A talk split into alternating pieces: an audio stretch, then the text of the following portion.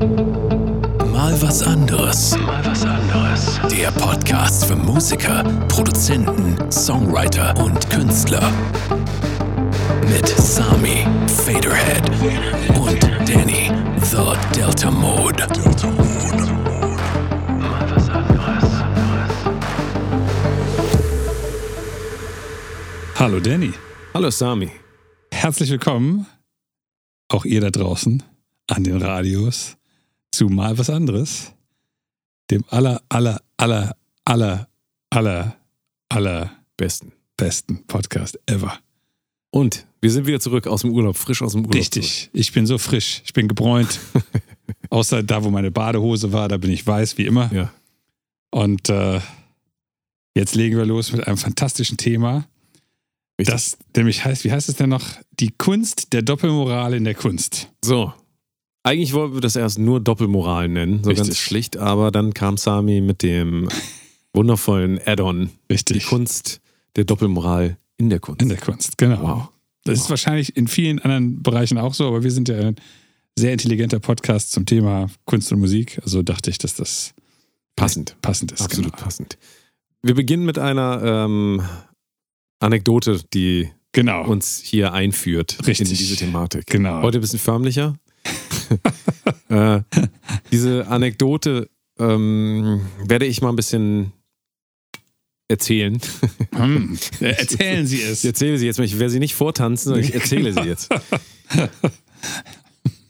Also, ich kam auf dieses Thema, ähm, weil ich äh, ein, ein Exposé einer Plattenfirma, eines Labels, Ja, las. ja. Ich las es und dort sprach man von Empathie, Artist-friendly und so weiter und so fort. Also, Was quasi- meinst du genau mit Exposé? ähm, Also ich sag mal, man hat, also man, man konnte sich eine PDF runterladen und Ja. dann wurde dieses Label vorgestellt Okay. und da wurde gesagt, wir sind. Also es äh, war eine Eigendarstellung. Genau, es war eine Eigendarstellung. und sagt man Exposé nur bei Wohnungen? Du, keine? Ahnung. Ich weiß es gar nicht. Für- mich ist das Aber- so, wenn jemand enthüllt wurde, so wie du, dass du dir nämlich einen Snickers gekauft Exposed meinst du? ja, aber Exposed, Exposé ist ja französisch. Ah, Das richtig. Ist ein Hm. Vornehmen. hast. Okay, gut.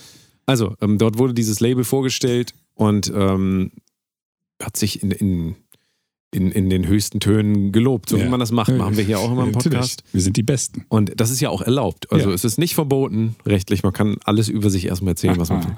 Und in dem Fall äh, ging es halt vor allen Dingen darum, dass es sehr ähm, künstlerfreundlich ist Ja. und auch aus der Not geboren. Das, also dieses Label wurde von einem Künstler äh, ins Leben gerufen, der selbst gesagt hat, ah, ich bin so unzufrieden mit dem, was mir die ganzen Labels angetan haben. Ja. Jetzt will ich es besser machen. Hm. Ein hehres Ziel, wie du Sehr sagen gut. würdest. Ein sehr hehres Hehres Ziel. Ziel. Ich bin begeistert. Und dieses hehre Ziel traf dann auf die Realität. wie so immer. Ich sah dann, Und Gott lachte. Ich, ich sah dann einen Vertrag mit diesem Label. Ähm, ich habe es, äh, hab, also äh, ungefähr elf Seiten für, für einen Label-Deal, äh, Vertrag. Nicht, nicht viel. Ist nicht viel, aber man kann das auch viel, viel kürzer machen. Ja, also ja. ich habe in der Vergangenheit auch viele, viele Agreements gesehen, die auf eine Seite passen. Ja. Und man kann das ja auch alles immer, also wenn man will, kann man das einfach darstellen. Wenn Klar. man will, kann man das auch sehr, sehr Ja. kompliziert machen. Ja. Und jetzt war bezogen auf dieses Thema Doppelmoral eben diese Außendarstellung des Labels so, wir sind für dich da, Freund und Helfer. Hm. Ähm, lieber Künstler, wir äh, bieten dir quasi das Beste an, was du überhaupt kriegen kannst. und in, in diesem Fall gab es für diesen Vertrag auch ein, ähm, so, so ein Vorkontakt, wo nochmal die, die Kernpunkte eigentlich dargestellt wurden. Und die klangen auch in Ordnung. Ja. Standard 50-50-Deal, so ist das einfach äh, ganz oft. 50-50 Net Profit Deal. Aber dann kam das Kleingedruckte, wie man so schön sagt, sehr, sehr äh, ausformuliert, sehr, sehr viele Worte. Und dann stellte sich eigentlich heraus, wie wir das schon mal gesagt haben, du hast das einmal gesagt, in Major-Verträgen ist Ja. es oft so, da wird immer gesagt, und dann machen wir das und das für dich und das und das. Und dann irgendwann kommt so ein Satz und das, was vorher stand, das gilt jetzt alles Gilt nicht. alles nicht. Und Ja. so ein bisschen ist das auch, je Nur komplexer wenn der Verträge sind. 29. Februar ist, dann gilt alles, was oben steht. Ansonsten gilt nichts. Ja. Genau. Ja. Und in dem Fall war es dann so, dass sich also immer mehr rausstellte, ähm, erst diese, diese Selbstdarstellung, wir, wir sind die Guten, kam es dann immer weiter dazu, dass man gesehen hat, ja, aber so gut ist das jetzt gar nicht für denjenigen, der das nachher unterzeichnen soll. Und ohne da jetzt ins Detail zu gehen, aber da waren halt so ein paar Klauseln drin, die man anbieten kann, aber die man nicht anbieten würde, wenn man sagen würde, wir sind für den Künstler da. Ja, das ist einfach, ja. da gibt es so bestimmte Sachen und ähm, im Endeffekt in, ähm, das ist auch ein amerikanisches Label, deswegen da gibt es ein anderes Urheberrecht. Ja. Und ähm, das ist sowieso immer nicht so einfach zu überblicken, aber im Endeffekt ist das deutsche Urheberrecht einfach ganz anders als das amerikanische. Hier gilt das Schöpferprinzip, also wenn du einen Song machst, dann gehört er dir auch erstmal. Ja. Du kannst es auch nicht jemandem geben. In den Ja. USA ist das anders. Ja. Und wir kamen jetzt eben auf dieses Thema gerade deswegen, weil wir es ja, wir wissen ja, wie die Musikindustrie äh, läuft und da sagen sowieso immer alle, wir sind die Guten und ähm, keine Angst vor uns. Also wir äh, helfen euch, wo wir können und wir sind immer für euch da. Richtig. Und dann kommen aber die Verträge und dann, Bei Dann- unserem Retreat übrigens auch im Ja. September. Wir sind immer für euch da. Vertrag kommt im, in der E-Mail. richtig, unser Self-Help-Retreat ist immer noch offen. also Richtig, immer noch, Man kann genau. sich immer noch, ähm, man kann sich Plätze immer noch anmelden. 995 bis 1250 sind noch zu haben. Nur noch neun Plätze frei. genau. Immer nur neun. Immer nur neun. naja, und Doppelmoral in dem Sinne ähm, begegnet uns eigentlich in, in der Musikindustrie, kann man doch eigentlich sagen, so gut wie immer, oder? Also, Ja, also se- selbst in der Kunst auch. Da absolut. wollen wir auch noch drauf Absolut. kommen. Doppelmoral, großes Thema, gesellschaftlich aber auch. Also das heißt, wir haben wieder, wir haben wieder ein Thema, da wir können den ganzen Abend noch hier genau. drüber sprechen. Äh, Doppelmoral. Längste Folge. Aber wo fangen wir denn jetzt an? Das war die Ausgangssituation. Wieder Doppelmoral gelebt im echten Leben. Ähm, wollen wir erst nochmal unser Verständnis von Moral und Doppelmoral, haben wir das schon so oft hier Also gesagt. von Moral haben wir sicherlich öfter. Ja. Äh, Doppelmoral haben wir, glaube ich, könnte man Haben wir noch mal nie gesagt, ne? Aber könnte ist man- eigentlich auch ja, relativ- Man relativ sagt einfach. das eine, macht aber was anderes. Ähm, vielleicht ist das noch nicht mal Doppel, Do, Do, Doppelmoral. Hat, glaube ich, noch mehr damit zu tun, wenn man moralisch tut und dann was anderes tut. Nämlich, ja, beziehungsweise man handelt an, an, nach einer anderen Moral als die, die man vorgibt. ne? Genau, aber man Also- muss eine Moral vorgeben. Ja. Nur weil, weil ich sage, äh, ich komme übermorgen bei dir vorbei und dann komme ich nicht, dann war ich nicht doppelmoralisch, sondern dann war ich unpünktlich oder so. Und da, das, aber sobald ich Äh, richtig. anfange, so zu tun, als wäre ich ein besonders guter Mensch oder als ob mein Werk, was ich hier als Künstler mache, besonders hohen moralischen Standards entspricht, Ja. dann und nachher stellt sich raus, ich habe äh, arme Hunde in der Gasse erschossen und deren Fell in meine Jacke gebaut, die da hängt im Kunstwerk. Dann habe ich, bin ich kein, kein sehr moralischer Also. Genau. Moral ist ja ein absoluter Wert, den man setzt. Also wenn ich jetzt sage, ähm, es ist unmoralisch, einen Menschen umzubringen, Mhm. ja, dann ist das, also das ist absolut gesetzt. Und wenn ich das jetzt nach außen propagiere, wenn ich jetzt ein Musiklabel wäre zum Beispiel und sage, unser oberstes Ziel ist es, keine Menschen zu töten. Und dann Wie man das so macht als Ne, und, Musiklabel. äh, und in zwei Wochen kommt dann Bildzeitung-Schlagzeile, dieses Label tötet Menschen. Richtig. Ja, und dann wäre das sicherlich ähm, mit Doppelmoral gut ähm, äh, be- bezeichnbar.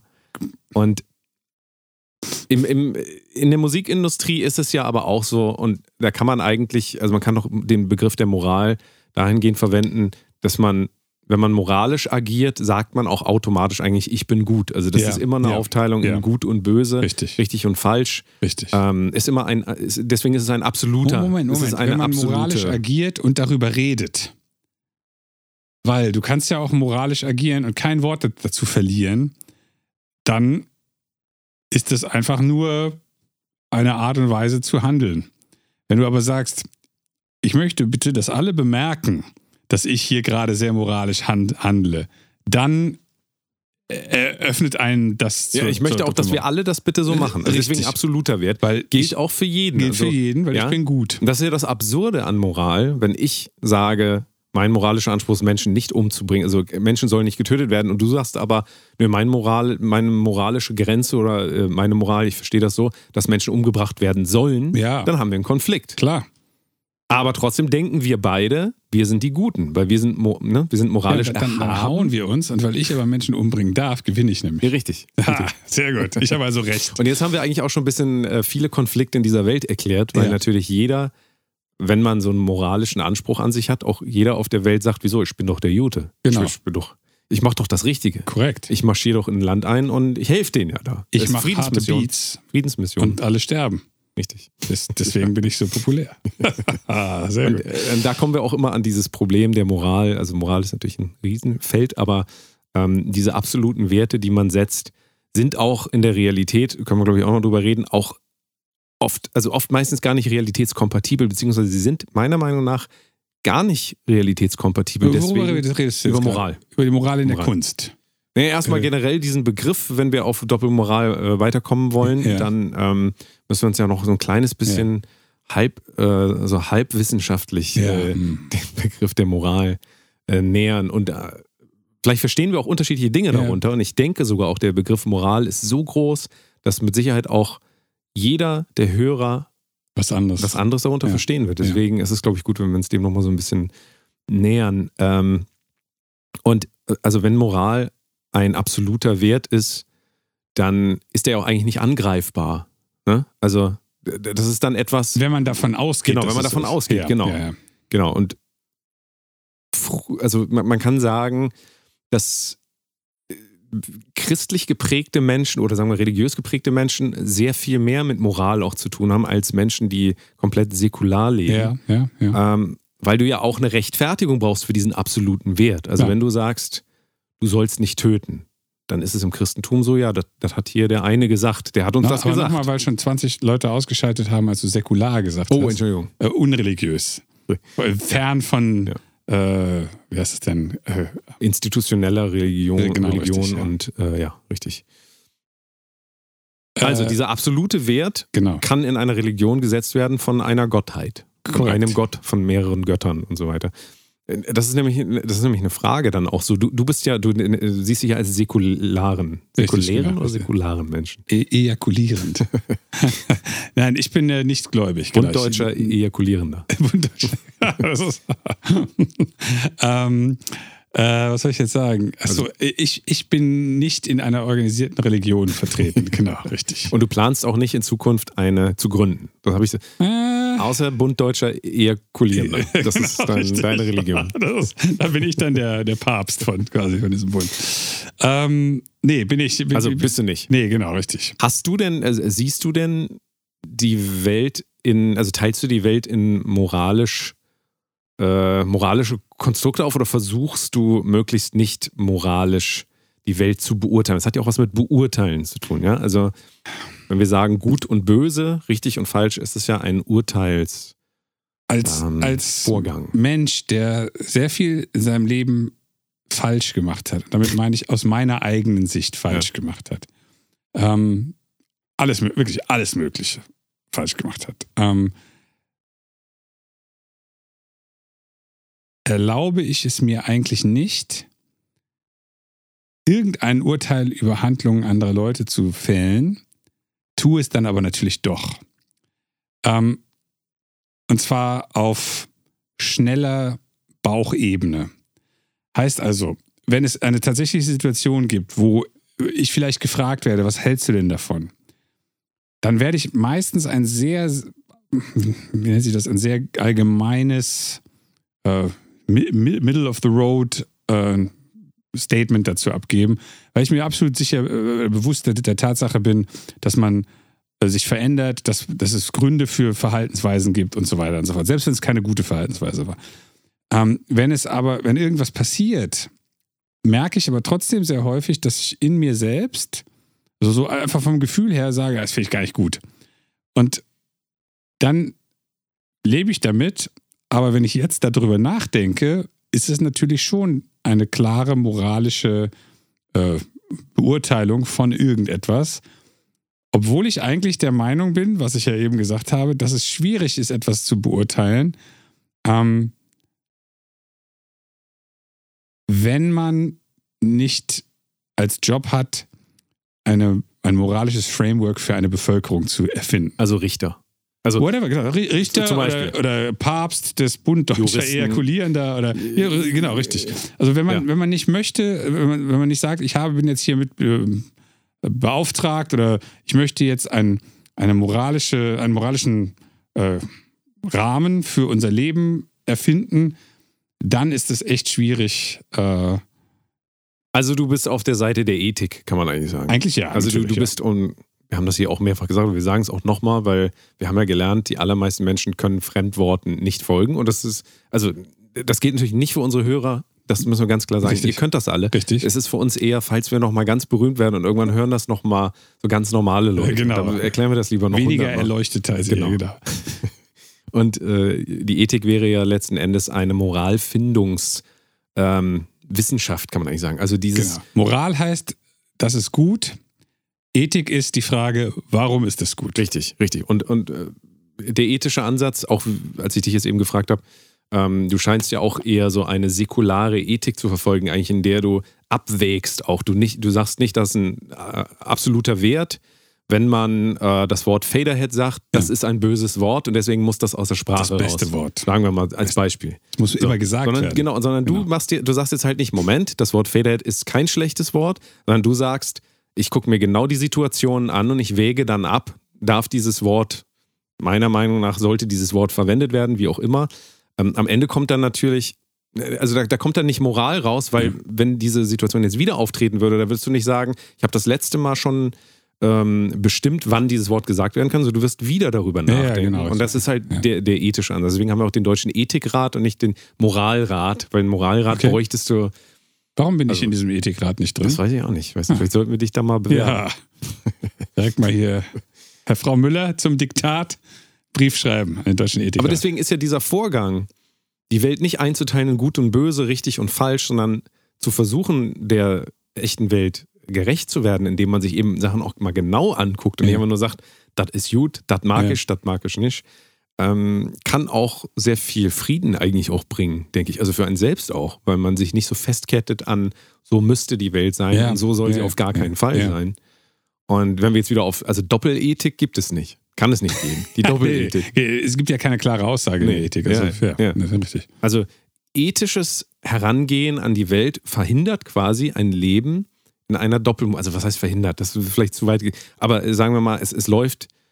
Ähm, du hast einen faireren Zugang zu, zu der Welt, würde ich sagen, oder vielleicht auch einen realistischeren, weil du halt auch einpreist, dass sich alles immer verändert, ja, Ja. und dass absolute Werte gar nicht gelten können, weil ja sich immer alles verändert. Wir haben ja schon mal darüber geredet, ko- korrekt, dass korrekt. alles zerfällt. Mm, Dann immer. könnt ihr euch noch, das war unsere nihilistische Folge Ja, sehr gut. wo Sami davon sprach, dass bald alles, also bald Immer. 40 Milliarden Jahren, wissen wir, explodiert die Ich Sonne. zerfall jetzt schon. du bist, während wir hier reden. Während wir äh, reden. Und die Sonne zerfällt auch die ganze Zeit, ne? Äh, Ähm, lass uns aber nochmal eben diese. Äh, Mist, Mist, Mist, das haben wir darüber geredet. Kurz bevor wir jetzt über den Zerfall angefangen haben. Doppelethik Doppelethik. Ach so, genau, richtig. Äh, Ethik ist. und deutscher Ejakulieren. Nee, nee, es ging mir darum, ähm, das auf diese Vertragssituation nochmal zurückzubringen. Weil, wenn dieses Label sagt, wir sind so, wir haben so viel Empathie für den Künstler und wir sind so fair und was auch immer. Wir sind für dich da. wir sind für dich da. Allianz. Und ähm, Hoffentlich. der Allianz Vertrag sieht dann aber anders aus. So, als moralischer Mensch könnte man jetzt sagen, das ist nicht gut. Das ist Doppelmoral, das ist gelogen. Wenn man das jetzt aber ethisch sich anguckt, dann gibt es vielleicht ja einen Grund. Vielleicht können sie nur empathisch und für dich da sein, wenn sie ganz viel Geld mit dir verdienen. Und Ja. ohne dieses Geld kann halt Frau Müller nicht zum Diktat da sitzen und der andere kann die Kopien für deine Poster nicht äh, bezahlen. Ähm, von daher ist das dann wieder ein bisschen schwierig. Ich will das jetzt gar nicht so. so Aber du hast völlig recht. Auf Doppelmoral wieder mit Moral zu antworten, führt irgendwann zu Krieg. Wenn du das zu Ende denkst. Deswegen war das ein sehr guter Punkt, den du gesagt hast. Das ist ja auch absolut meine Herangehensweise. Ich denke, bei dir wird das auch so sein. Wenn ich irgendwelche Verträge sehe, dann springe ich da nicht mit meinem Ego rein und sage, ah, da will mich, da will uns jemand ausnehmen. Ja, ja. Mein Unternehmen wird hier angegriffen oder was auch immer. Ja. Ich sehe das als das, was es ist. Das ist keine äh, privat, das ist nicht mein, ähm, wie nennt man das, wenn man äh, Ehevertrag oder so, da wo, wo irgendwie, also es gibt keinen Grund, da emotional reinzugehen und eben mich in, diesen, in diesem Sicherheitsbedürfnis zu, ähm, äh, mich in dieses Sicherheits, äh, diesem Sicherheitsbedürfnis zu folgen, so war ein schwieriger Satz, ähm, dass ich so eine, so eine absolute Moral anwenden müsste auf so einen Fall, sondern ich kann tatsächlich im Detail sehen, gut, was wollen die denn jetzt eigentlich wirklich, was sind denn deren Vorteile Ja. aus dem Ganzen?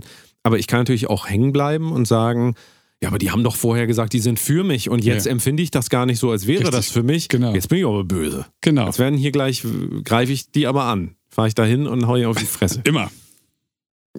Ja, also, ne, vielleicht auch Doppelmoral erkennen und aber auch trotzdem zu erkennen, dass die Welt voller Doppelmoral Ja. ist, Ja. kann auch sehr befreiend sein. Häufig ist es die eigene Doppelmoral. Wie wenn man zum Beispiel Snickers kauft, wo man vegan ist, Richtig. haben bestimmte Personen gemacht. Und da, das ist tatsächlich auch, wir, wir können darüber ja einmal reden. Also Ja. wir können ein konkretes Beispiel an der Privatperson. Mein privater Name ist ja The Delta Mode, das ja, wisst ihr richtig, genau. Deswegen werde ich jetzt auch als Privatmensch The Delta Mode sprechen. Vorhin waren Sami und ich einkaufen Mhm. in einem bekannten Laden. Wir sagen jetzt einfach mal, es war Lidl. Lidl. Aber vielleicht war es auch Edeka oder Pennymarkt. Man weiß es Wir nicht. werden von keinem dieser Läden bezahlt. Richtig. Leider. Sagen. So, und wir haben uns Pizza gekauft. Mhm. Zwei. Vegane Pizza. Richtig. Jetzt, ähm, jetzt gilt ja offensichtlich mittlerweile, äh, die, alle Bild-Zeitungsredakteure wissen es, äh, ich versuche, so vegan es geht, zu leben. Aber ich mache daraus keinen moralischen ähm, Moment, kein moralisches, Kein moralischen? Käfig. Käfig. Ich mache keinen äh, moralischen Käfig daraus, denn das ist eine ethische Entscheidung bei mir. Ja. Ich möchte Tieren kein Leid zufügen, ich möchte auch anderen Lebewesen kein Leid zufügen. Und wann aber Leid zugefügt wird, in welchem Kontext, ähm, ist eine ethische Abwägung. Ja. Und zum Beispiel könnte man jetzt sagen, wenn du irgendwo eingeladen bist zum Essen und die Leute wissen nicht, dass du äh, keine tierischen Produkte zu dir nimmst oder wie auch immer, und du wirst eingeladen und du kriegst da irgendwie Lachs mit Sahnesoße Ja. und, und Nudeln, dann ist das Tier schon tot, ja, dann ist auch die Sahne schon gemolken Ja. und wie auch immer. Und ähm, der Schaden ist nicht dadurch entstanden, dass ich gesagt habe, oh, hier, ich will jetzt aber mal hier Ja. und sonst, sondern ich kann da ethisch dran gehen und kann immer noch entscheiden, ähm, will ich das jetzt essen oder nicht. Das wäre einfach eine klassische ethische Entscheidung. Ja. Und wenn ich daraus eine Moral machen würde, könnte ich ja auch machen und ich könnte einfach sagen, ähm, Fleischessen ist auf jeden Fall ein Verbrechen an der Menschheit und Mhm. so. Da muss ich natürlich aber auch weitergehen und meinst an der gucken, dass, Tierwelt. ja, an allem An allem eigentlich. natürlich. Also, am Universum. so, aber äh, wenn ich das moralisch sehen würde, dann müsste ich jetzt auch jedem, den ich auf der Straße sehe, der einen Hotdog in der Hand hat, den aus der Hand schlagen, sagen, sag mal, was machst du denn da? Mein, ähm, ich habe das, doch- ich hab das doch schon mal gesagt. Äh, man isst keine Tiere. Fuck Ho- Hot Dogs. Fuck, fuck. so, und so könnte ich da rangehen und würde natürlich erstmal, wenn ich auf die reale Welt treffe, erstmal unglaublich viel Unruhe stiften und wieder Hm. neues Leid generieren. Ist ja oft nicht, ähm, oft, oft vielen Menschen gar nicht bewusst, dass, wenn man eigene moralische Vorstellungen durchsetzen will, man auf eine echte Welt trifft und da ganz viel Unruhe stiftet, Ja. obwohl vielleicht die eigenen moralischen Vorstellungen sind. Ich will anderen Menschen nicht schaden oder Ja. wie auch immer. Und da muss man das halt immer wieder sehen, ähm, im, in, in einer Abwägung, in einer ethischen Abwägung. Ähm, wie will ich mich denn jetzt eigentlich positionieren? Und ich finde halt beim Fleischkonsum und so weiter ist das halt auch klar. Also, wenn ich eingeladen werde irgendwo, ich muss da kein Fleisch essen. Ja. Also, dann kann ich auch nur die Nudeln essen. Gott, wenn da Sahnesoße dran ist, dann esse ich auch das. Ja. Also, und, aber eben moralische Vorstellung wäre dann zum Beispiel Muslime, die halt sagen, ich esse aus einem Backofen, in dem schon Schweinefleisch gebraten wurde, kein, keine anderen äh, Lebensmittel. So. Ist dann halt eher eine moralische Herangehensweise und ist ja auch ja, völlig legitim. Ich will das Ja. jetzt nicht, ich will das auch wieder nicht moralisch bewerten. Aber man kann eben versuchen, ethisch auf die Welt zu gehen oder man geht eben nach seinen Geboten, die halt festgesetzt sind. Zu mir als Person Und du passt hast das nicht. eben einfach entschieden, das Erdnusstier zu töten. Das, Da hat nämlich ein Snickers Erd- gekauft. Das, Das ist das das Erdnusstier. Ja, ja. Hat äh, Das arme Erdnusstier. richtig Das äh, muss, jetzt, schlimm, muss jetzt leiden für mich. schlimm. Ja, und Hast du eigentlich schon gegessen? Ja. Ja. Ha, Snickers weg. ist gegessen. Der, ist der. Erdnusskiller von Ham. Hamburg. Ham. Ein anderes Beispiel wäre aber, wenn man jetzt wirklich sagt, äh, du sollst nicht töten und so Mhm. weiter, was macht man denn dann, wenn du angegriffen wirst? Also was Ja, macht ja. man, wenn man sagt, meine Moral sagt mir, äh, ich darf niemanden töten? Oder steht jetzt einer mit einer Knarre vor dir? Und äh, also was machst du dann? Also lässt du dich dann erschießen? Also das wäre auch ein ethischer, äh, e- also äh, das ist die Frage, Deutschland jetzt auch gerade wieder, dürfen wir uns verteidigen Mhm. oder nicht? Mhm. Kann man moralisch lösen? Sagt man einfach nö? Dann gibt es halt ein bestimmtes Ergebnis oder man sagt halt, wir holen jetzt mal den Ethikrat raus und wir, wir denken darüber nach. Ich, ich glaube, die. Frage stellt man sich immer nur dann, wenn man noch nie ein Problem in, der, in seinem Leben hatte. Äh, also ein, ein, ein, ein, wie nennt sich das denn? Ein Gefährdungsproblem. Äh, als jemand, der in seinem Leben nicht wahnsinnig viele Schlägereien hatte, aber schon mal die ein oder andere. Es waren dann immer Sachen in U-Bahnen oder irgendwie so, wo, wo man einfach nicht, nicht viel dafür kann, passiert halt irgendwas. Äh, habe ich immer sehr äh, lustige Gespräche mit Leuten, die sagen, Gewalt ist immer die falsche, die falsche Lösung. Wieder die Frage, was Gewalt ist, ne? Ja, das ist auch ein Konzept. äh, natür natürlich, aber a- an irgendeinem Punkt ähm, gibt es ja auch ein. Äh, Es gibt halt auch nicht mehr die Möglichkeit zu sagen, ey, du, Hans-Jürgen, ich will mich jetzt nicht kloppen, ich gehe weg, klopp du dich mal mit der Wand. So, das geht halt einfach nicht. Und dann hat man einfach die Wahl, seine Nase hinzuhalten und sich die Zähne ausschlagen zu lassen oder eben nicht. Und lustigerweise, alle Leute, das ist mal meine erste Frage, wenn jemand mit sowas ankam, wenn das mal aufkam, äh, die immer gesagt haben, nein, also Gewalt ist ja wirklich keine Lösung, dann geht man halt weg oder dann läuft man halt weg. Dann habe ich immer nur gefragt, warst du mal in der Schlägerei? Bist du mal angegriffen worden? Die Antwort war immer nein. Immer. 100 Prozent aller Fälle. Ja. Und äh, das ist immer sehr, sehr schwierig dann, Ja, ja. wenn man aus einem Nichts quasi argumentiert. Auch wieder, aber das wäre auch in dem Moment ein- eine, eine ethische Herangehensweise. Wenn du mit deiner Moral ankommst und du wirst gerade angegriffen, ähm, ja, und du, du handelst moralisch, dann gehst du im Prinzip auch nicht mehr auf die Situation ein. Also du verbaust dir einen mö- möglicherweise für dich auch positiveren Ausgang der Situation, weil vielleicht ist ja die Lösung für dich, du haust dem einmal so ein bisschen auf die Nase und dann sagt er so, oh, damit habe ich nicht gerechnet und rennt weg. Ja? Wenn du aber sagst, ähm, ich... Äh, Genau so läuft es immer. ja, aber du, du weißt, was ich meine. Es Ja. gibt für jede Situation ähm, erfordert letzten Endes auch eine individuelle Herangehensweise. Ja. Und, und Moral verbaut diese Möglichkeit einfach auch äh, intuitiv zu handeln, ähm, auch mal anders zu handeln, als man sonst handelt. Und äh, ja, also deswegen kann halt, und wir reden ja über Doppelmoral vor allen Dingen, aber Moral halt als Unterbau quasi, ähm, kann das auch, finde ich, gesellschaftlich sehr viele Probleme mit sich bringen. Also in der Kommunikation. Hm. Wie du, wie du ja gesagt hast vorhin. Heute wollen wir alle als gut dastehen. Ja. Also wir haben sehr viel, wenn du dir Social Media anguckst, wollen, ähm, haben, also es scheint das Bedürfnis zu sein, dass sie als gut und als richtig dastehen, auf der richtigen Seite. Und klar, es gibt viele Konfrontationen, aber eigentlich will doch niemand nachher derjenige sein, der eine andere Meinung hat als die anderen. Da- Das, da, ich, ich denke jetzt gerade drüber nach, ob es da tatsächlich einen 180-Grad-Wandel bei äh, Musikern, Schauspielern, Künstlern weiß ich nicht so sehr, weil ich das, weil ich nehme Künstler eigentlich nicht wahr. Ich nehme immer nur deren, deren äh, Bilder oder da Ausstellungen wahr, aber halt nicht. Es, es gibt so wenig. Du meinst das bildende Künstler. Ja, also, was weiß ich, Maler, Fotografen, die, die existieren eigentlich nicht als Ja. Personen so stark, sondern mehr in Es ihrer Jonathan Mese, sagt er dir Nee, was? keine Ahnung. Okay. Der schlägt sich immer mit irgendwem, mit Nazis. Nö, also, nö, also siehst, siehst du eben, das meine ich. Nee, nee. Also wa- was, was, was ich, ähm, wo ich das, ich habe das Gefühl, dass es einen sehr starken Wandel dazu gegeben hat, dass man jetzt gerade, nicht gerade, aber gerade auch sichtbar in dieser Corona-Phase, wenn man da das Falsche gesagt hat, war das der absolute Tötungsgrund quasi von Seiten der Fans. Wenn man da irgendwie, ich habe keine Ahnung, was man da nicht sagen oder sagen durfte, aber ähm, die das Gutsein, was du eben angesprochen hast, ist ja stellenweise wichtiger geworden als der Inhalt dessen, was man macht. Oder es ist zum Inhalt dessen geworden, was man macht. Ja. Und ähm, gleichzeitig hm, wie, wie was habe ich denn eben gesagt? Das, das, das, hab ich gesagt äh, die, die Frau, die sich über den Feminismus beschwert hat.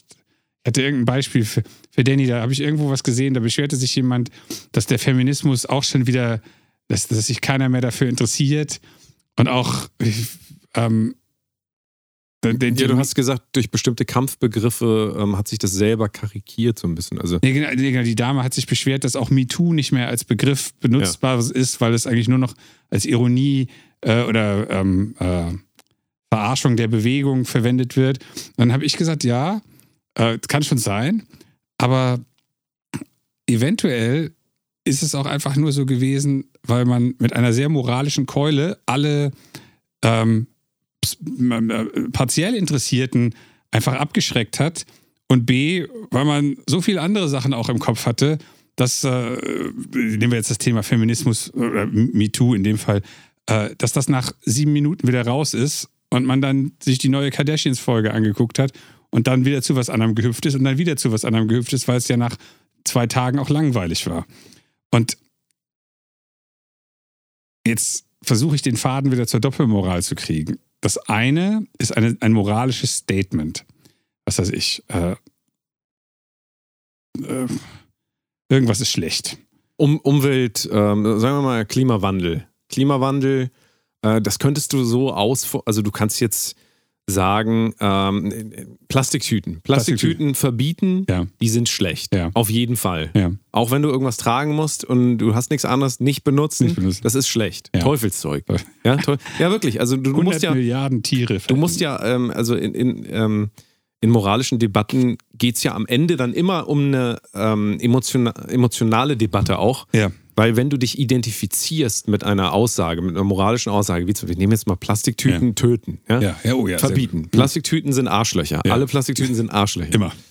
Ähm, dann kannst du das ja irgendwann nur noch begründen, indem du sagst, ja, aber das ist so mein Gefühl. Ja. ja. Ähm, also, weil sonst, also wir haben ja gesagt, es ist ein absoluter Wert, Moral ist ein absoluter Wert. Wer, also man könnte natürlich sagen, Gott hat mir das befohlen. Mhm. Solche Leute gibt es ja auch, Ja. die sagen, Gott hat mir das befohlen.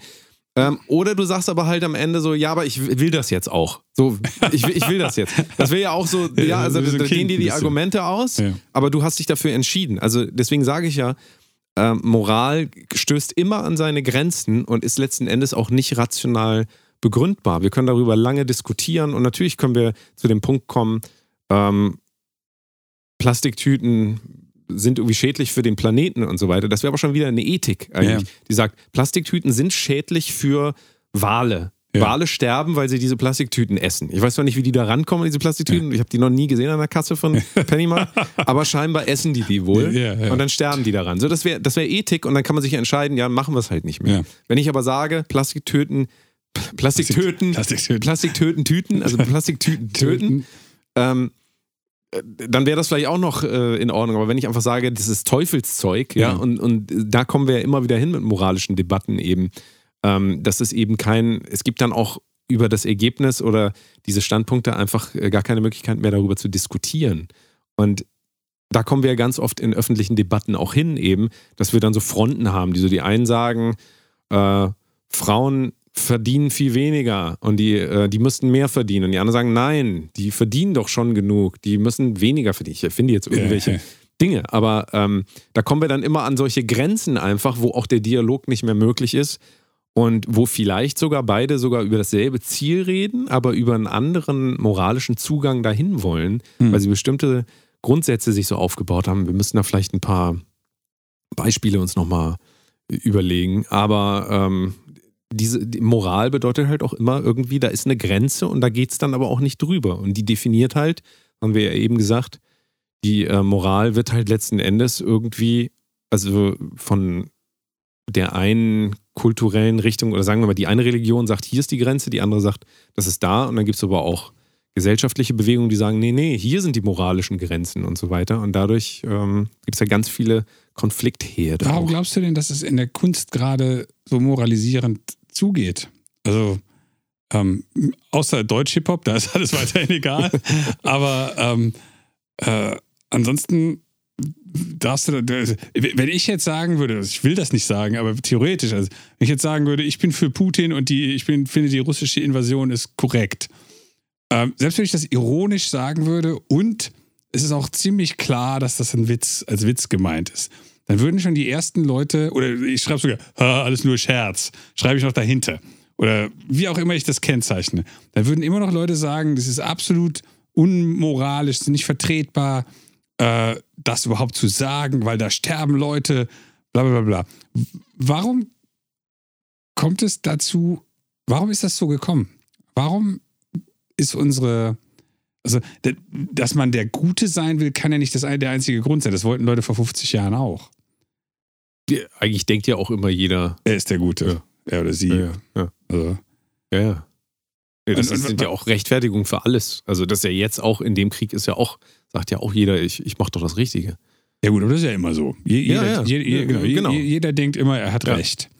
Ähm, und ach so, für, für diejenigen von euch, die dieses, diese Erfahrung noch nie hatten, es ist wirklich so. Andere Leute sind meistens nicht darauf aus, euch zu ficken, sondern die haben einfach gedacht, sie haben recht und haben nicht darüber nachgedacht, was euch betrifft. Das ist meistens der Grund, warum irgendjemand in Anführungsstrichen der Böse ist. Wir reden jetzt nicht über Putin, sondern über Frau Müller von nebenan. Die hat meistens nicht darüber nachgedacht, wie sie euch möglichst scheiße um die Ecke äh, abziehen kann, sondern die hat einfach nicht an euch gedacht. ähm, Ich, ich weiß gar nicht, ob du die ganze Zeit klippst. Kann das sein? Du, ja, das ist aber nicht schlimm. Sicher? Das ist, das, ist, das ist nur, wenn ich sehr, sehr laut bin. Okay. Und dann habe ich. Ja, das, das, hat, das ja, kein Problem. schneiden wir alles raus. So, Richtig. hier. Schnitt. Ähm, als ich über den Titel nachgedacht habe, die Kunst der Doppelmoral in der Kunst, basierte das ja auf diesem äh, Gespräch über diesen Plattenvertrag, oder Plattenvertrag, über den, den Release-Vertrag, ich weiß nicht, gar nicht genau, was es war. Und der, der Tatsache, dass wir uns beide einig darüber waren, wir, haben ja jetzt eher abstrakt geredet, dass im Musik- und Kunstbereich fast immer A gesagt wird und B gemacht wird. Und zwar aber gerade in den letzten 10, 15 Jahren viel mehr mit diesem nach außen, wir sind aber die Guten, wir sind aber äh, für die Künstler oder wir sind für die, für die Welt und für die Armen und für alles. Minderheiten, wir, wir sind einfach für alle da. Ja, ja. Dann wird ein Festival gemacht, ähm, äh, wo, der, wo der Erlös äh, für irgendwas ist. Und wenn man dann die, das äh, na- nachträgliche Budget sieht, sieht man trotzdem 120.000 Euro Ausgaben für sinnlose Scheiße. Wo man dann so sagt, okay, ihr habt 100.000 Euro äh, also gespendet, ihr hättet 200.000 spenden können, wenn ihr nicht 120 ausgegeben hättet für Backstage-Couches, äh, extra Alkohol und sonst noch irgendwas, sondern vielleicht nur 20.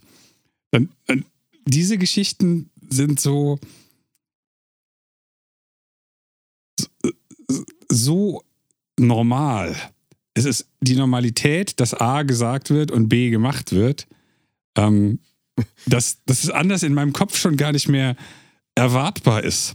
Wenn das irgendwie anders. Führt, also es führt doch dazu, dass man, wenn man jetzt dem folgt, so wie, also wenn man auf dem Punkt ist, so wie du es jetzt gerade bist, dann ist man noch unglaublich misstrauisch gegenüber jeglichen Aussagen. eigentlich. Ja. Ja. Ja.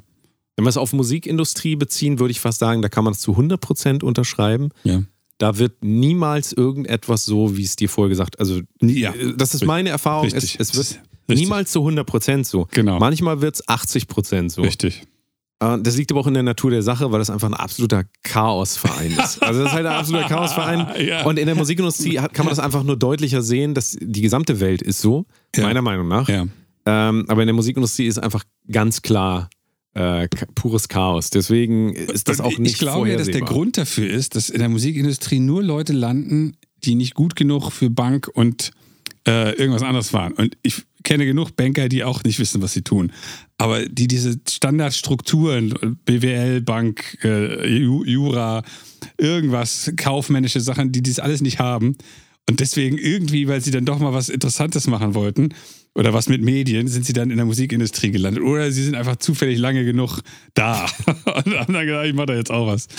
Also ähm, das, das kommt dann noch dazu. Äh, Da ist, glaube ich, auch wieder eine Menge Unvermögen dabei. Ja. Aber Aber es ist doch eigentlich total. Äh, mir fällt das, mir fällt jetzt gerade nicht, dass ich wollte fast herzzerreißend sagen, aber das ist ja. das ist nicht. enttäuschend. Also, wir müssen mal kurz über Enttäuschung sprechen. Ja, Ja? okay.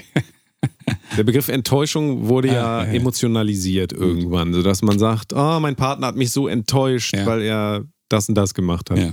Und äh, Enttäuschung ist ja kein Gefühl, sondern Enttäuschung ist ja ein Prozess, in dem die Täuschung auffliegt. Ja, Also es ist der Moment, wo man merkt, das war nicht so, wie ich gedacht habe. Ja.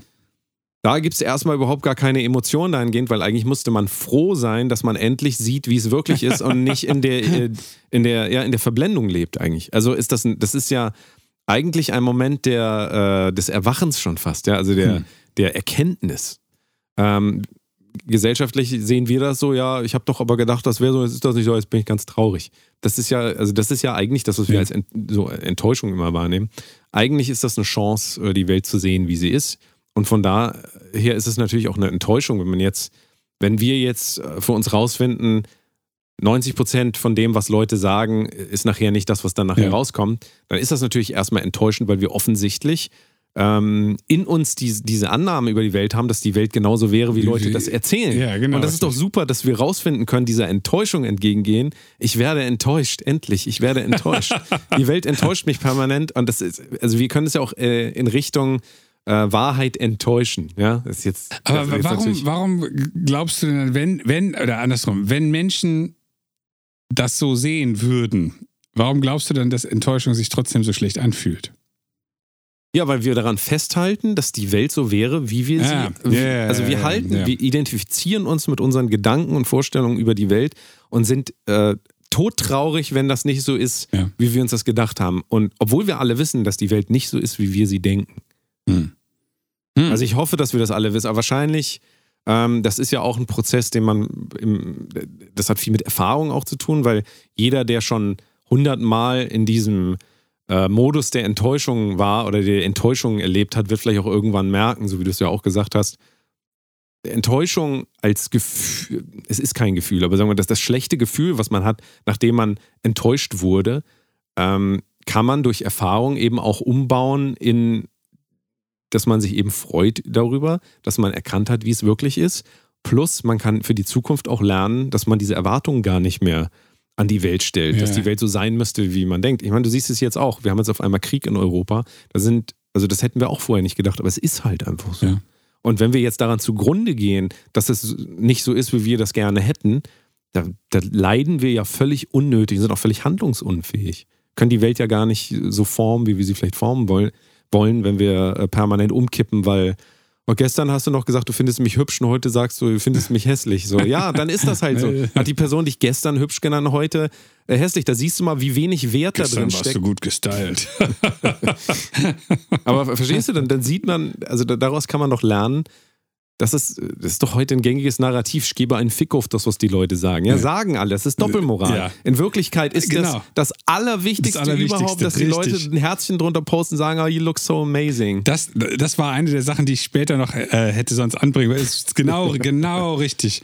Mir ist total egal, was die Leute sagen. Ja, ja. Und in Wirklichkeit. Lass äh, die Leute reden. Lass, ne? lass die Leute reden. Das ist diese, da habe ich das letzte Mal drüber geredet, diese, oder vorletztes Mal, diese Einredekultur. Ja und da will ich auch nochmal einen äh, Nachtrag bringen.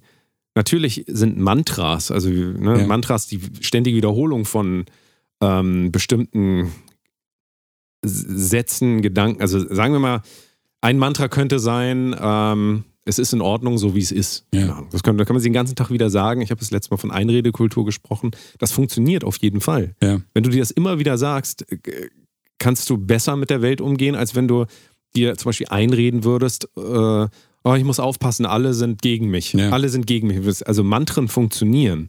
Und ähm, da kommt ja auch so ein bisschen diese Einredekultur her. Nur, das hat bei diesen, diesen Punkten, so wie wir das eben gesagt haben, ähm, nicht funktioniert, finde ich, dass wir Gesellschaft in, gesellschaftlich in eine Doppelmoral reingelaufen sind, dass wir eben alle sagen, oh, ich bin so independent, ich bin so, ich bin strong, ich bin ja. so, das kann mir alles gar nichts ja. und so weiter. Aber wir spüren doch alle, dass es überhaupt nicht so ist. Wir sind doch alle abhängig. Absolut. Wir sind ja. doch alle abhängig davon, dass da nicht einer kommt und uns äh, äh, unterdrückt, sage ich jetzt mal vorsichtig, um nicht wieder diese Kriegsszenarien ja. hier unterzubringen. Aber ähm, also da glaube ich, haben wir kulturell viel zu lernen, eben Doppelmoral zu erkennen. Und aber wir müssen halt bei uns selbst anfangen. Deswegen haben wir vorhin gesagt, der ethische Ansatz ähm, zu erkennen, dass Moral letzten Endes auch irgendwie eine Sackgasse ist, ja. ähm, ist schon mal ein Anfang. Und lernen auch Enttäuschungen als etwas Wundervolles anzusehen. Ja, so, so schwer das auch fällt, aber es so ist, äh, es, ich, ich kann es nur empfehlen. Wo siehst du denn noch große, die großen Doppelmoral. Die großen Doppelmoral. Ähm, Moral, Moralitäten, Moralien. ähm, was, was, was mich eigentlich, ähm, unabhängig von konkreten Beispielen, ähm, wo, wo ich drüber nachdachte, jetzt gerade, äh, oder vielleicht auch vorher, eine der Sachen, die mir im Kopf schwebten, ähm, war, dass egal was Leute sagen, es sich immer lohnt, sich zu überlegen, was sind die äh, möglichen Motive und Beweggründe, warum jemand etwas tut. Und nehmen wir wieder dieses Beispiel von diesem Label. Wenn die da sagen, ja, wir haben das Label gegründet, damit Künstler äh, äh, nicht übers Ohr gehauen werden und wir sind so fair und wir kümmern uns nur um euch, oder was auch immer die sagen. Ich habe das nicht gelesen, deswegen weiß ich es nicht. Ähm, dann ist zu 87 Prozent, also wenn nicht der Labelinhaber steinreich ist und das nur macht, weil er sonst nichts lieber macht, äh, dann sehen Verträge aber auch anders aus. Da kriegt man einfach Geld geschenkt. äh, wenn das nicht so ist, dann wollen die Geld verdienen, weil er möchte nämlich ähm, seine Miete bezahlen, vielleicht muss sein, seine, sein Kind und Familie bezahlt werden. Und dann ist das Erste, was der nämlich nicht macht, zu sagen, ah, von allem Geld, was wir hier so verdienen, kriegt ihr das meiste sondern dann wird erstmal geguckt, dass überhaupt Geld verdient wird, um die Dinge zu tun für sich selbst, die man gerne für sich hätte. Also nicht für euch, sondern für den, mit dem ihr arbeitet. Niemand auf dieser Welt tut irgendetwas für jemand anderen. Als, als allererstes. Und wenn ihr euch jetzt sagt, ja, aber ich spende so viel für Peter und whatever, dann tut ihr das für euer Gewissen. Natürlich hat das einen Effekt, der vielleicht positiv ist. Aber ihr würdet es nicht machen, wenn ihr euch dabei scheiße fühlen würdet. Sondern man macht das, damit man sich selbst gut fühlt. Aber das, das ja, ja, genau. Ich, ich, finde vielleicht eine Sache, bevor, das, äh, bevor es jetzt so wirkt, als ja. würde daraus folgen, äh, ist scheißegal, was wir machen, das ist sowieso nein, nein, alles immer nicht, gar nicht. Sondern ich glaube, es ist ganz wichtig, den Zusammenhang zu bringen. Ähm, es gibt ja Spiegelneuronen, das ist, ja, äh, ja und ähm, äh, wir können empathisch, also nicht jeder kann das, es gibt auch Krankheiten, die das verhindern, äh, Asperger und so weiter. Ähm, aber in der Regel können wir, wenn wir einen Menschen auf der Straße sehen, der fällt hin und da gehen die allermeisten hin und sagen, oh, haben sie sich, kann ich ihnen helfen? Ja, ja, ja, so, äh, wir haben äh, diese, die Möglichkeit, uns reinzufühlen in andere Menschen. Wenn ich Geld spende für irgendeine Organisation, und die Organisation macht das auch gut, sodass, keine Ahnung, es gibt ja solche Organisationen, da kriegst du dann so einen Brief von einem Kind ja, ja. Äh, und, und, du siehst diese direkte Verbindung und kriegst ein Video oder so. Dann löst das ja was in dir aus. Ja. Und in dem Moment ist das, könnte man sagen, ist das Mitgefühl. Also das heißt, du freust dich dann mit den Menschen zusammen.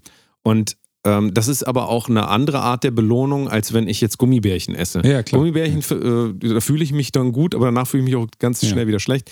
Dieses Mitgefühl und das, äh, wenn man zum Beispiel Geld spendet oder Menschen hilft, ja, oder du, du rettest eine Katze vom Baum Ja. oder so. Ja, ja, auch ja. die Katze wird dir nicht Danke sagen, aber du spürst, dass du Richtig. Was, Was Gutes gemacht hast. Gut, Ja. und das wäre jetzt Ja, wieder moralisch, aber ähm, ich würde es nicht gut nennen, sondern du spürst einfach, dass du etwas gemacht hast, ähm, das einen Sinn hatte ja, vielleicht. ja, Ja, was einen Wert hat, genau. ja, ja.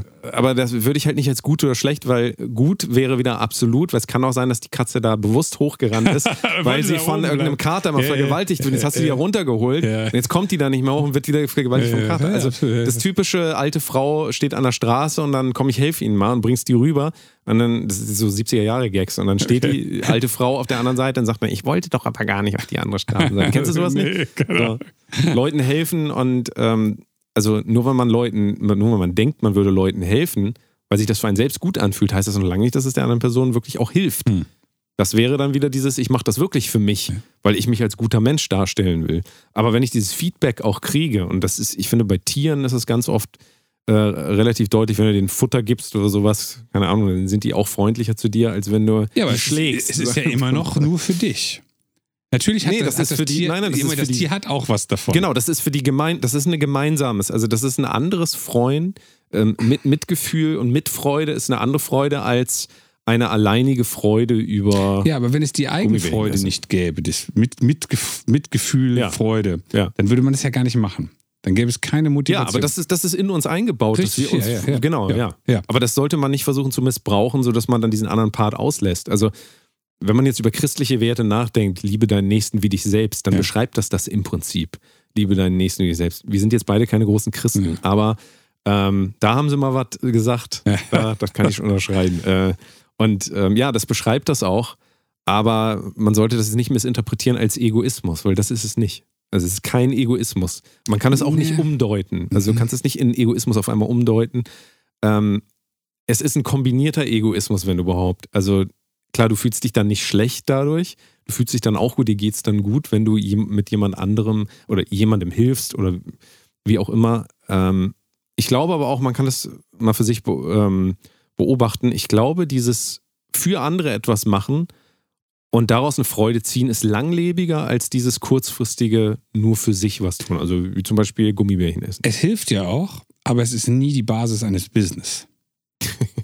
Darauf wollte ich ja eigentlich hinaus. Außer man stell, schreibt das in, die, in das Exposé, wie ich es vorhin genannt hatte. Und man Genau. schreibt da rein, wir sind ein gemeinnütziger Verein, wir sind, ähm, wir, machen, wir arbeiten ausschließlich für unsere Kunden, nicht für uns.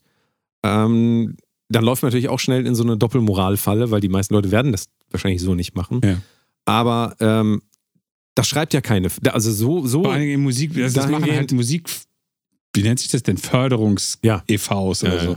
Aber so im Musikbusiness, selbst wenn jemand freundlich ist und Dinge sagt, ist, ist der erste Gedanke, was hat er oder sie davon? Immer. Und vielleicht. daraus kann sich ja trotzdem was entwickeln, wo man zusammen Absolut. auch. Natürlich. Ne? Also das ist ja nicht ausgeschlossen. Aber die, die Wahrscheinlichkeit, dass ihr enttäuscht werdet, also dass die Täuschung verschwindet, wenn, ähm, wenn ihr etwas kritischer mit der ganzen Geschichte äh, umgeht, die, die ist halt einfach geringer. Weil man von vornherein sich nicht so, so gut täuschen lässt, wenn man davon ausgeht, dass jemand anders mit einem Geld verdienen will. Ja. Und selbst wenn jemand anders, also ich habe jetzt mehrere äh, Artists, mit denen ich produziere, wo ich in den ähm, in den Vertrag äh, von Anfang an Live-Beteiligung, obwohl ich mit der Band nie was zu tun haben werde, Live-Beteiligung reinschreibe. Weil ich einfach sage, die Wahrscheinlichkeit, dass da bei Spotify erstmal viel rumkommt, ist gering, aber wenn die 1000 Euro am Abend äh, Gage kriegen, dann hätte ich gern davon 50 Prozent, weil ich habe alle Songs geschrieben. Ja. Und, die, die, die, und so weiter und so fort. Das, das, das werde ich denen so auch sagen, aber man, niemand in einem Business tut etwas immer für umsonst. Darüber haben wir schon mal geredet, weißt du noch? Wir haben einmal über Verträge geredet und wir haben auch gesagt, guck nicht, was du hier rausholen kannst, sondern was du reingeben kannst. ja, ja. Und jetzt sollte man auch davon ausgehen, dass wenn du für jemanden einen Song schreibst, der andere aber auch wollen würde, dass du eben auch was davon hast. Ja. Und von daher sollte sogar auch auf der Seite, das ist jetzt vielleicht ein moralisches Konstrukt, was ich gerade aufbaue, so, Ja. ähm, aber man könnte das so sehen, dass man, dass man sagt, wir arbeiten hier zusammen und wir wollen doch dann auch beide was davon haben. Warum Richtig, sollte ich ja. denn jetzt nicht, also du siehst das jetzt erstmal als, oh, der böse Sami, der schreibt hier rein, dass er irgendwelches Geld für seine Arbeit haben will. Aber das ist ja dann auch deine völlig falsche Sicht auf der anderen Seite, also des Künstlers, auf äh, generell die Be Beweggründe, warum jemand ähm, professionell Musik macht. Also Ja. professionell, professionell Musik machen kann man nur, wenn man damit auch irgendwie Geld verdient. Absolut. Und das heißt dann nicht, dass Sami moralisch verwerflich, dass man dich dann bewirft mit, das ist jemand, der will nur mein Geld haben, der macht das nur wegen des Geldes und Nee, so. Moment, Moment. Könnte man machen. Ja, ja, Man kann könnte man dich nicht jetzt machen, weil ich ja das so- klar gesagt habe. Ich habe ja nicht gesagt, ah, ich helfe dir. Aber da sehen wir auch wieder, dass Moral sich nicht nur ergibt aus dem Individuellen untereinander, sondern es gibt auch eine äh, Moral, von der ausgegangen wird, weil Ja, jetzt kommen ja. wir zur Cancel Culture und so weiter. Wenn jetzt dieser Typ sagt in fünf Jahren, na der Sami, der hatte da damals äh, was reingeschrieben, einen Vertrag, ich wusste davon gar nichts, jetzt will die auf einmal 50 Prozent von meinem Geld haben. Und Ja. dann kommen die alle und sagen, Sami. Kapitalistenschwein. Genau, Und, Kapitalistenschwein. ja, und dann, äh, Genau. dann äh, ich auf meiner Yacht. einem- also dann wird erstmal moralisch gesetzt, jemand, der Geld für seine Leistungen haben will, ist offensichtlich schlecht. Schlecht, ja. Ja? ja. Und wir können leider nicht, äh, wir kommen leider nicht davon weg, als Menschen, die im öffentlichen Raum handeln, uns irgendwie auch einer gesellschaftlichen Moral zu unterwerfen, ob Ja. wir das wollen oder nicht.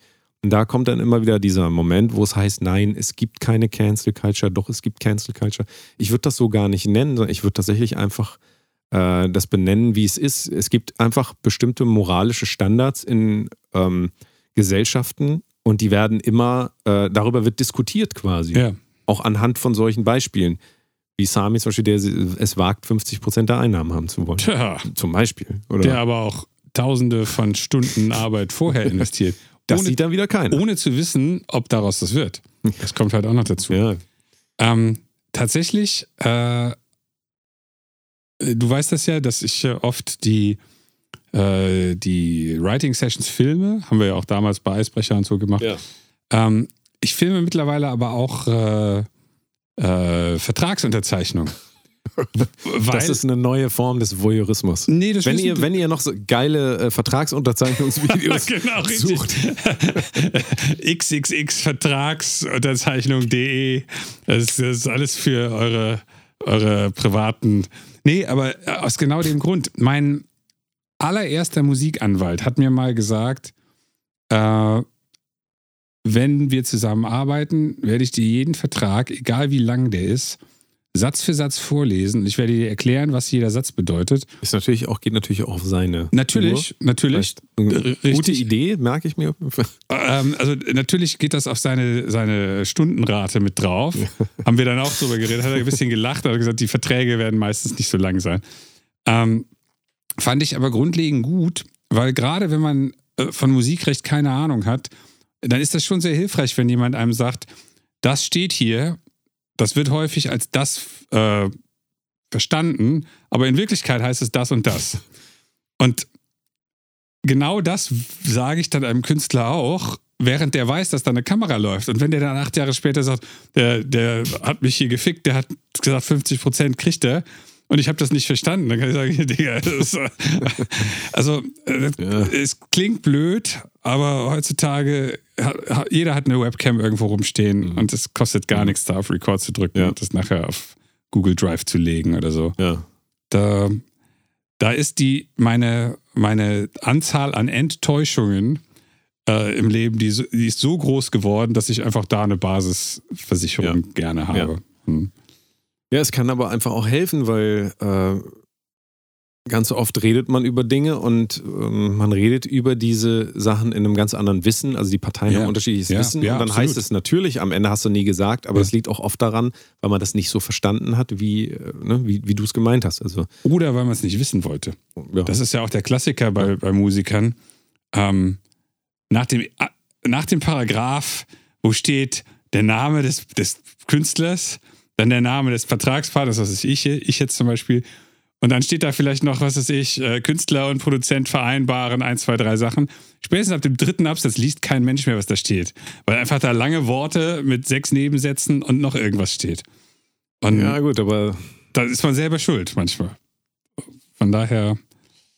Das ist eher die Frage, ob wir uns nicht eine Gesellschaft züchten, in der das sowieso bald überhaupt niemand mehr kann. Also ja, Ich merke das bei mir auch. Ja. Bei elf Seiten ähm, amerikanischem Recht, da, also da bin ich auch fertig danach. Absolut. Und Ja, Äh, ich muss es auch zehnmal lesen, bis ich es wirklich verstanden Ja. habe. Und dann habe ich es wahrscheinlich immer noch nicht richtig verstanden. Ja, aber du hast es wenigstens mindestens ein bis zehnmal versucht. Weil ich keine Verträge unterzeichne, die ich nicht verstanden habe. Ja, also, gut, aber der normale so eine- Musiker so eine- macht das nicht. Ja. Und der sagt dann, Deswegen sensibilisieren wir hier auch nochmal. richtig. Geht nicht davon aus, dass die Menschen moralisch handeln, die werden alle ethisch handeln. Und zwar werden die das immer so aus- drehen und wenden. Äh, aber das ist, also ich finde auch nochmal, um vielleicht nochmal, trotzdem nochmal auf Doppelmoral und so weiter zu kommen, ähm, das ist, glaube ich, ein guter Takeaway von dieser Folge. Geht nicht davon aus, dass die Welt in irgendeiner Form tatsächlich moralisch wäre. Die Genau. Natur kennt keine Moral. Richtig. Also der Baum, wenn der Wind kommt und der Baum fallen sollte auf deinen Kopf, dann fällt der auf deinen Kopf. Ja. Dann kannst du nicht sagen, oh, ich dachte aber, Bäume sind so gute Menschen. Das funktioniert einfach nicht. Und, und da sollten wir uns wirklich auch nichts vormachen. Und ich sehe das jetzt auch momentan sehr, sehr viel wieder, dass es scheinbar doch die Vorstellung gibt, die Welt würde irgendwie nach irgendwelchen Regeln, die sich Menschen ausgedacht Ja, haben, funktionieren. Dabei ist es ja genau umgekehrt. Wir Ja. versuchen zu verstehen, was die Regeln sind, aber wir haben es bis heute nicht Nicht verstanden. verstanden. Ja. Und Moral ist quasi das Gegenteil. Also das ist quasi, das ist, das ist, wir reden immer über Komplexitätsreduktion. Also Die maximale. Reduktion von. Ja. genau. Moral ist am Ende kann man schon sagen, eigentlich eine, eine, eine, hohe Kunst der Komplexitätsreduktion. Also die Welt zu versuchen, in so einfache Sätze runterzubrechen, damit man darüber nicht mehr nachdenken Ja, muss. ja. Und ich finde bei Verträgen, gerade die, die wirklich schwierigstes äh, Juristendeutsch sind, beziehungsweise schwierigstes auch noch Musikindustrie-Gelaber, ja. da ist es dann oft so, dass du jedes zweite Wort auch gar nicht verstehst. Und ähm, das aber zu unterzeichnen in dem Glauben, ach ja, die werden das schon, die werden sich schon was dabei gedacht haben, so, die wirken auch ganz nett eigentlich Ja, ja, und so. Das ist Waren gar nicht so fatal. typische ist, ja, ja. Büroleute. Ja. ja. Also nur, was daraus auch nicht folgen darf, ist, dass Menschen keine Verträge mehr machen, weil sie Nein, sagen, nein, wir ja. machen das lieber so. Das ist noch viel schlimmer Viel eigentlich. schlimmer, ja, klar. Also deswegen, es gibt keinen Weg daran vorbei. Also es gibt keinen Weg daran vorbei, jetzt nochmal auf Verträge. Man muss die lesen und wenn man sie nicht versteht, dann muss man jemanden dafür 2000 Euro bezahlen, der Ja. dir das vorliest. Und Sonst Ich kannst du es ganz vergessen. Das Richtig. ist wirklich so. ich kann auch Also- wirklich allen nur raten, wenn es eine, um eine vernünftige, äh, einen vernünftigen Deal geht, wo man nachher irgendeine, sagen wir mal, namhaftere Summe, nicht 500 Euro, aber irgendeine Summe, die sich halt auch lohnt, dann gebt lieber vorher einem Anwalt 1000 oder 2000 Euro, weil es nützt euch nichts, wenn ihr 600.000 Euro verdienen könntet, oder hättet verdienen können und ihr kriegt 48.000, weil ihr die drei Klauseln, die euer überall 50 Prozent wegnehmen, von oben, äh, und dann kriegt ihr noch 7 Prozent von allem, was schon weg äh, äh, subtrahiert wurde, dann, das ist manchmal wirklich richtig, richtig viel Geld. Nur weil man am Anfang kann, nicht irgendwie einem Anwalt für drei, vier Stunden mal 1000 Euro geben wollte, äh, wenn man einen Deal mit Universal macht oder so, dann ist man einfach wirklich nicht sonderlich schlau. Und dann muss man sich manchmal auch nicht wundern oder dann darf man sich nicht ärgern darüber, dass es so gekommen ist. Würdest du denn sagen, dass wir jetzt empfehlen, wir als Ja. alte, weise Cis-Männer, Weise Zisme. Ähm, sollten wir den Menschen jetzt etwa die Zweifelsucht ans Herz legen? Die Zweifelsucht. Ja, Zweifelsucht wäre ja Hm. quasi ein Extrem, wo wir sagen, wir gehen auf die Welt zu und äh, der Danny und der Sami, die haben in diesem Podcast gesagt, dass man, ähm, dass man, dass man niemandem mehr vertrauen kann. Also die Welt, ist, genau die Welt ist schlecht. Nee, ich würde es genau umgekehrt machen. Ich würde äh, die ersten Schritte mit mehr Vertrauen als nötig machen, also mit unverdientem Vertrauen. Weil es ist ja nicht so, dass ich jemanden auf der Straße treffe oder in einer Bar und dann finde ich die Person nett und wir reden über irgendwas und dann sofort zieht der seinen, äh, seinen Stift und seinen Zettel raus und ich unterschreibe nach sechs Bier da irgendeinen Vertrag und für, für, das ist ja nicht so. Sondern ich Naja, lerne, lerne da irgendjemanden kennen und dann sagt man, okay, finde ich irgendwie eine gute Idee, finde ich sympathisch, Ja. lass uns mal äh, zusammen was machen. Und dann geht man auf dieses Ding mit mehr Vorschuss und mehr, äh, wie soll ich denn sagen, Vertrauen äh, zu, als gerechtfertigt wäre. Und dann beobachtet man das und stellt ja sehr, sehr, sehr, sehr schnell fest, meistens im zweiten, dritten und vierten Treffen, wenn es das überhaupt gibt, ob dieses Vertrauen in irgendeiner Form gerechtfertigt ist. Und wenn es dann sich herausstellt, dass man zusammen etwas arbeiten möchte, dann kann man mit dem nötigen, wohlformulierten Misstrauen äh, immer noch arbeiten. Weil nötiges, wohlformuliertes Misstrauen, damit meine ich dem klaren Verständnis, das im Business immer herrscht, wenn wir beide was, äh, irgendeinen Deal zusammen machen wollen, dann gibt es ein klares Verständnis. Du willst Geld verdienen, ich will Geld verdienen. Wir wollen beide, und das ist das, was man wohl formuliert, die Downside für uns beide so klein wie möglich halten. Vor diesem Hintergrund muss man alles Mögliche regeln. Das sollte dann so passieren, dass es auch wieder so formuliert für beide von Vorteil ist, aber dass beide ihre Punkte abgedeckt haben. Das ist aber nicht der, der Start von sowas. Deswegen der Welt immer mit Misstrauen zu begegnen, ist, glaube ich, das Falscheste, weil es zu einem nicht sonderlich angenehmen Leben führt. Weil es ja auch wieder Ebenen vermischt. Ähm, die Grundannahme zum Beispiel, alle Menschen sind schlecht, Ja. ist eine moralische. Ja, ja, das ist eine moralische. Und deswegen, wenn ihr eins gelernt habt heute, dann ist es Abstand zu nehmen von moralischen Konstrukten. Und eher davon auszugehen, dass eigentlich alle Menschen im Kern doch das Gleiche wollen. Die wollen keinen Schmerz äh, erleben, die wollen nicht leiden und so weiter. Äh, Ja, also das brauchen wir nicht wieder alles aufzählen. Die wollen YouTuber werden. Das ist auch genau.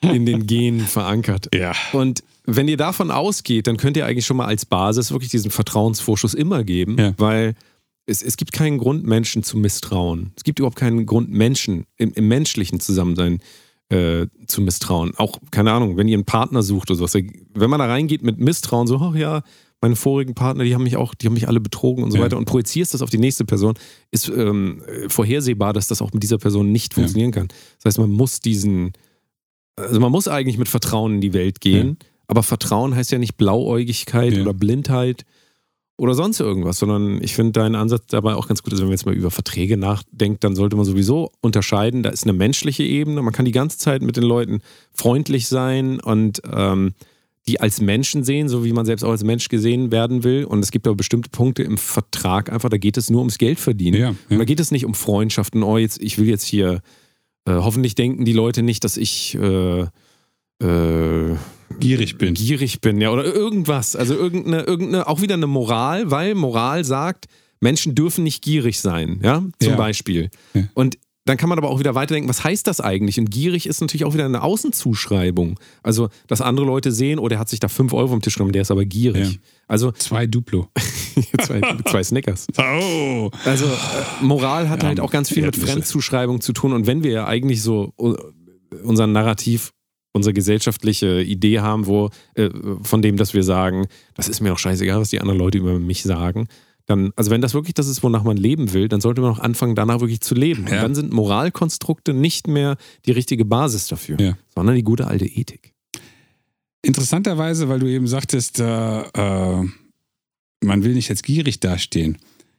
In einer Situation, wo es tatsächlich darum geht, Konditionen zu verhandeln, ist es sehr häufig von Nachteil, wenn man, ich will nicht sagen, zu wenig fordert. Das ist, das ist nicht das, was ich sagen will, aber dann ist man meistens in einer Situation, wo allen ganz klar ist, was die Parameter sind. Und dann kann man halt sagen, ich hätte gern 10.000 Euro dafür. Und dann können die sagen, du, wir haben aber nur 8. Und dann einigt man sich auf 8. Oder man sagt, ich weiß genau, weil der Günni hat neulich in der Bar besoffen gesagt, ihr habt 20, gib mir die 10. Ich bin ja nicht gierig. Oder gib mir dann 15 oder was auch immer. Ähm, das, diese Idee, dass im Rahmen von, also im Businessrahmen, dass da Geld ein Problem ist, das, das ist, ist einfach eine, eine Idee von Leuten, die mit Business nichts zu tun haben.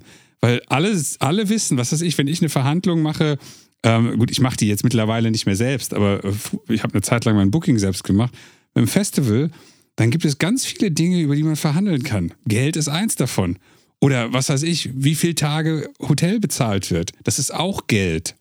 Aber es ist vielleicht für den Veranstalter einfacher, mir mehr Hotelzimmer für mehr Tage zu geben, als aus einem anderen Budget was auch immer zu machen. Oder vielleicht äh, äh, zahlt er einfach unglaublich wenig für die Hotelzimmer, weil der das ganze äh, riesige Marriott-Hotel ausgebucht hat und das Zimmer nur 30 Euro kostet oder irgendwie sowas. Und diese Sachen sind aber völlig klar und da nimmt einem auch keiner übel, wenn man sagt, ich will das. Und wenn die dann sagen, das geht nicht, dann kann man sich immer noch auf was anderes einigen. Aber es, es wird fast nie jemand sagen, es sei denn, man macht das auf eine ätzende Art, dass man gierig oder äh, wie auch immer un, un äh, äh, unreasonable, wie heißt das auf Deutsch, unvernünftig, Ja. äh, übertrieben Un ist. unverhältnismäßig. Unverhältnismäßig ist, genau, richtig. Weil es ja eben nicht äh, moralisches Händehalten mit Kinderliedern ist, sondern Business. Das sind ja wirklich zwei unterschiedliche Und da entsteht der Konflikt, deswegen sage ich ja auch, ist Ethik fast schon ein Weg ins Verderben, äh, Entschuldigung, Moral. Ja. Freudscher Versprecher. Ja. Mo ähm, also, wenn ich die Vorstellung habe von mir, Ja. Ich darf nicht gierig sein und ich bin auch nicht gierig, aber das, was ich jetzt gerade fordere, ich sehe das als gierig Ja. und mache das trotzdem, dann, dann, dann zerreiße ich mich quasi selbst, Ja. weil ich Vorstellungen von mir habe, bin ein guter Mensch, ich genau, bin nicht gierig. aber die, die äh, löse ich nicht ein Ja. und, und dann, dann, dann springt auch das äh, weltberühmte schlechte Gewissen an, Ja. was dir dann die ganze Zeit sagt, Moment mal, du hast auch solche Vorstellungen von dir, aber du, äh, du, du agierst so, was ist da falsch mit dir? Und dann, dann geht diese ganze Palette los und also du kämpfst gegen dich selbst. Ja, ja. Deswegen wäre der erste Schritt auch zu sagen, Abstand nehmen von moralischen Konstrukten. Man, wir brauchen darüber nicht diskutieren, dass man Menschen nicht und Tiere am besten nicht umbringt, völlig klar. Aber ich kann das auch immer ethisch begründen. Ich muss nicht sagen, das ist so, sondern es kann auch sein, wenn mich ein Bär angreift und ich muss meine Familie rennen, dann muss ich den halt Ja, ja. viel, ja. also vielleicht kann ich ihm auch ins Bein schießen, vielleicht kann ich ihm auch gute Argumente vorbringen. Ich könnte dann sagen, denk doch mal darüber nach. ja. Äh, Iss mich nicht, ja, sonst muss äh, ich dich essen. Also, äh, Ja. also, aber trotzdem wäre das eine ethische Ab Abwägung und man kann da nicht pauschal sagen, genau dasselbe auch wie du sollst nicht lügen. Ja. Ja. Moralische, also gibt es dieses das, äh, super Beispiel, wenn ich sage, ich werde niemals jemanden anlügen auf der Welt, ist meine moralische Pflicht, nicht zu lügen. Und dann klingelt bei dir ein Axtmörder und sagt, hallo, äh, ich wollte ihr Kinder umbringen, sind die zu Hause? Und die sind zu Hause. Und wenn du dann sagst, Klar, hinten. Genau, dann sagst du, klar, geh einmal durch. Also an so Beispielen, an so Beispielen kannst du halt sehen, da wäre ein ethisches Vorgehen besser, dass man sagt, eigentlich versuche ich nicht zu lügen, aber jetzt lüge ich Ja, einfach ja. mal, weil das sich gerade anbietet. Axtmörder. Ja, also Kommt sehr häufig vor. Also die klingeln bei mir oft, aber ich lasse die nicht mal rein. Moralisch äh, nicht vertretbar, was du da machst. Nee. Nee. Gut. Also es ist wichtig, ist wichtig, das zu hinterfragen, würde ich sagen. Und demzufolge ist die Doppelmoral, um das dann vielleicht abzuschließen, äh, die Doppelmoral macht es alles noch viel schlimmer. Ja. Also es ist, kann man mal für sich selbst machen, gucken, wo habe ich moralische Vorstellungen, wo handle ich komplett anders und dann sollte man vielleicht anfangen, ethisch drüber nachzudenken und vielleicht sogar einfach loszulassen von diesen moralischen Vorstellungen Ja. und flexibler auf die Welt zugehen. Kann sehr, sehr viele Probleme tatsächlich lindern. Und wenn ein Künstler, den ihr eigentlich mögt, wenn der mal was sagt, was nicht in euer moralisches Weltbild passt, dann fra- hinterfragt ihr doch vielleicht mal, ob bei euch was nicht stimmt. Und das ist nicht mal gemeint, weil er dann unbedingt recht, oder er oder sie, der, dieser Künstler, äh, dann recht hat, sondern einfach nur immer dann, wenn ihr an einen, äh, eine Reibung habt mit irgendetwas, was jemand anders sagt, dann ist das sehr häufig ein guter Punkt, seine eigenen Gedanken da, zu diesem Thema zu hinterfragen. Ich habe das schon in mehreren Folgen gesagt, ähm, dass ich dafür meine Freunde nutze. Ich habe mehrere Freunde in unterschiedlichen Alterskategorien, Männer, Frauen, äh, unterschiedliche Einkünfte, äh, die ich dann manchmal einfach befrage und sage, was denkst du denn dazu? Weil ich diese Perspektivenvariabilität einfach nicht leisten kann. Das kann kein Mensch. Ja. Und ähm, dafür ist ja eigentlich auch Konversation da oder halt auch Diskussion, dass man halt sagt, hey, ich denke das, ich denke das. Und dann am Ende geht man auseinander, ohne dass was entschieden ist, sondern einfach nur, dass man ein, ein, eine andere Perspektive hat, als man vorher hatte. Und äh, ich glaube, gerade bei Künstlern, wenn die jetzt nicht irgendwie total banale Scheiße sagen, sondern wenn die irgendwas sagen, was euch stört, hinterfragt doch mal, warum ihr de das denkt, was ihr denkt und warum euch das stört. Ja, sehr gut. Sehr gut. Sehr, sehr wichtiger Punkt. Und vielleicht sogar eine der Kompetenzen, die man in Schulen sogar eigentlich beibringen müsste. Mhm. Viel, viel Mhm. mehr. Einfach, ich glaube, Twitter würde kein Traffic mehr haben, wenn die Leute das äh, berücksichtigen würden. Also völlig richtig. Diesen, diesen Trigger-Moment. Ich meine, wir haben doch alle immer überall jetzt Triggerwarnungen. Bloß, damit wir bloß nicht mal unsere Ideale hinterfragen können. Äh, damit wir das gar nicht erst angucken. Aber die, die, diese Trigger-Momente, wo wir merken, oh, das, das trifft, also das bewegt in mir emotional was. Das ist total wichtig, das wahrzunehmen, weil man dann merkt, das ist mir tatsächlich auch wirklich wichtig, Ja, offensichtlich, ja, ja. um im nächsten Schritt zu sehen und äh, das wirklich therapeutisch schon fast zu benutzen. Warum ist mir das eigentlich so wichtig? Was steckt dahinter? Also, das ist doch der Weg der Selbsterfahrung. Du hast es mal wieder perfekt auf den Punkt gebracht. Damit, ähm, sowas würde ich auch in diesem Camp, was äh, im September, September. in Neu, Neu, Neustreglitzingen. Neustreglitzingen ist das? Genau. da- Neustreglitzing, das ist äh, irgendwo, weiß ich nicht, Sachsen-Anhalt oder so. Nur noch neun Plätze. Neun Plätze nur noch frei. Bewerbt uns mit Geld. Also, wenn ihr das äh, wollt, dann wir machen das. Wir machen wir müssen das. aber auch bezahlen dafür. Richtig. Weil, also so moralisch sind wir dann doch nicht, dass wir das umsonst Na, wir, wir, wir sagen ja, Wir sind schlechte wollen, Menschen. Wir wollen das Geld. Wir lügen Ja. euch nicht an. Richtig. So ist das. Wir wollen euer Geld. Richtig. Gut. Dann seid moralisch, unmoralisch und doppelmoralisch. Ethisch, Alles in einem. alles in einem. Richtig. Ja. Und dann habt noch ein schönes Rest. Tag. Oder wenn bei euch jetzt gerade, guck mal, wenn jetzt gerade 0 Uhr ist, dann einen schönen neuen Tag. Genau. So ist Können das. wir ja auch so machen. Bis demnächst. Bis dann. Tschüss. Tschüss.